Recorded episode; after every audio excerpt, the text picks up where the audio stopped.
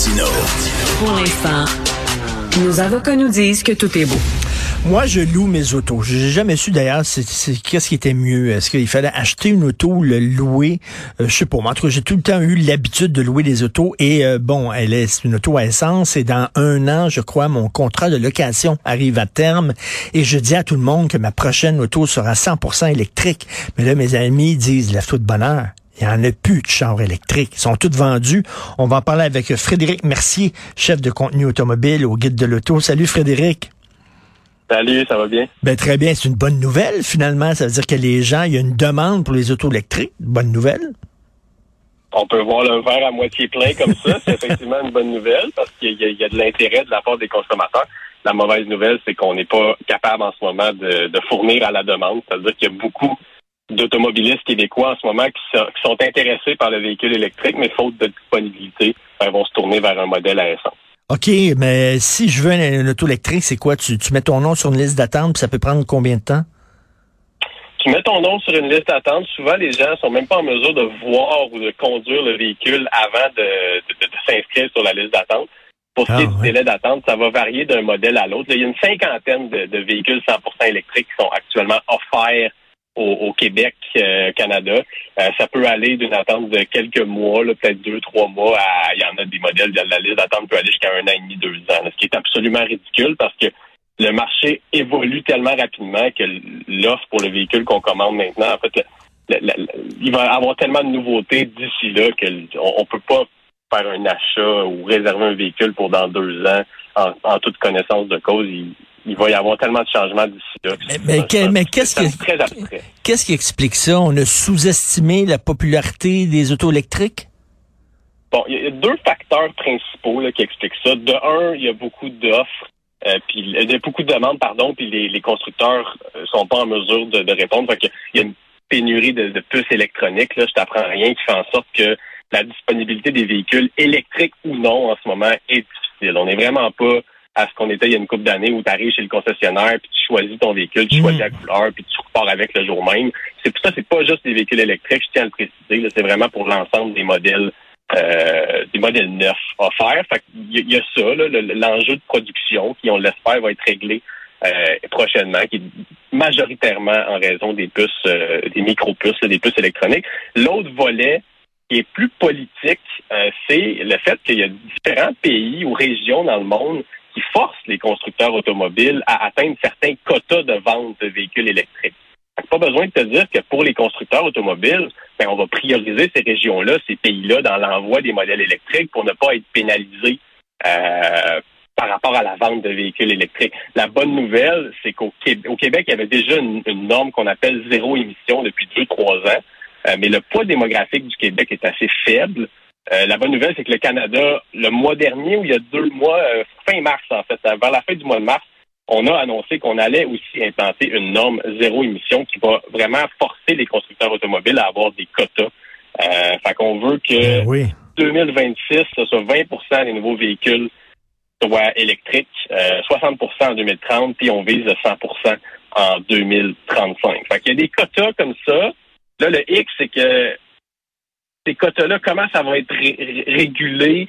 Euh, ça va marcher sous forme de crédit. C'est-à-dire que des constructeurs qui vendent plus que, par exemple, 20% de nouveaux véhicules électriques en 2026 vont être capables de vendre des crédits à ceux qui réussissent pas à atteindre cet objectif-là.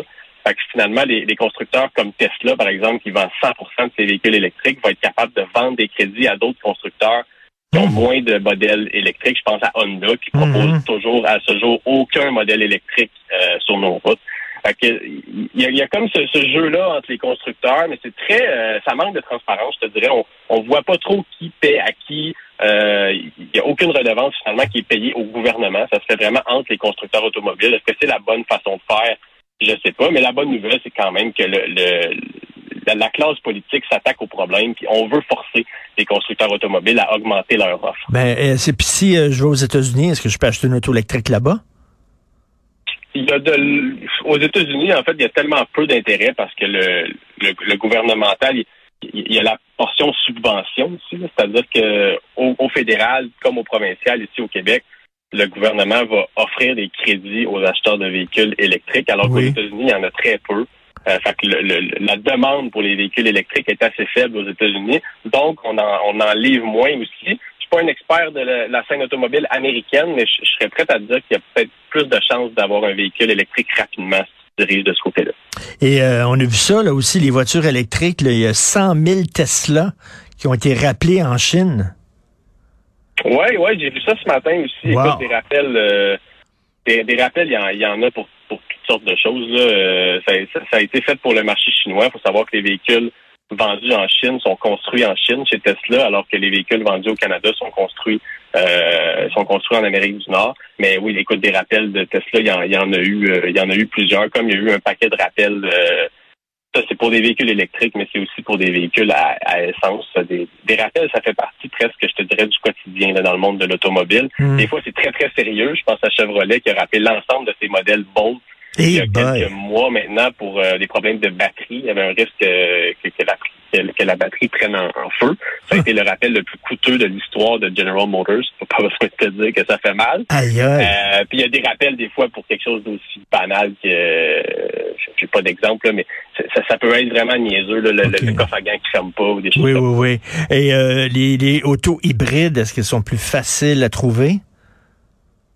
Un petit peu, ouais. Il y a beaucoup plus d'offres dans l'hybride. Il n'y a pas de subvention plus. Euh, précisons aussi qu'il y a deux termes de véhicules hybrides, c'est-à-dire qu'il y a les hybrides conventionnels puis les hybrides rechargeables, qui ceux-ci peuvent être rechargés comme un véhicule 100% électrique et qui vont euh, avoir euh, quelques dizaines de kilomètres habituellement d'autonomie électrique. Après quoi, il y a un moteur à essence qui va embarquer pour prendre le relais, tandis que les véhicules hybrides réguliers, là, on va toujours avoir un moteur à essence qui, qui, qui, travaille, mais qui travaille de concert avec un moteur électrique qui permet de réduire la consommation. Euh, pour les hybrides rechargeables, il y a quand même pas mal de demandes aussi, donc pas mal d'attentes pour en avoir.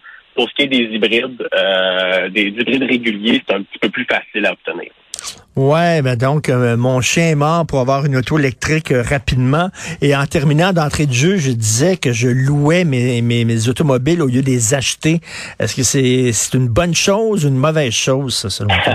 ça, c'est l'éternelle question à laquelle, malheureusement, il n'y a pas de réponse toute faite. Ça dépend de, tout le monde. Mais je te dirais, d'entrée de jeu, si toi, tu es du genre à changer de véhicule aux trois ans tu aimes la nouveauté, ben oui, t'es mieux, t'es mieux de louer. Là, on est dans un marché extrêmement bizarre où les véhicules neufs qui ont été achetés il y a deux, trois ans ont pris de la valeur pratiquement par rapport à, leur prix de, de ah, Oui, ah oui. Euh, mais, mais écoute, c'est, une situation qui est très, très, très spéciale, qui est due à la pénurie de véhicules, justement.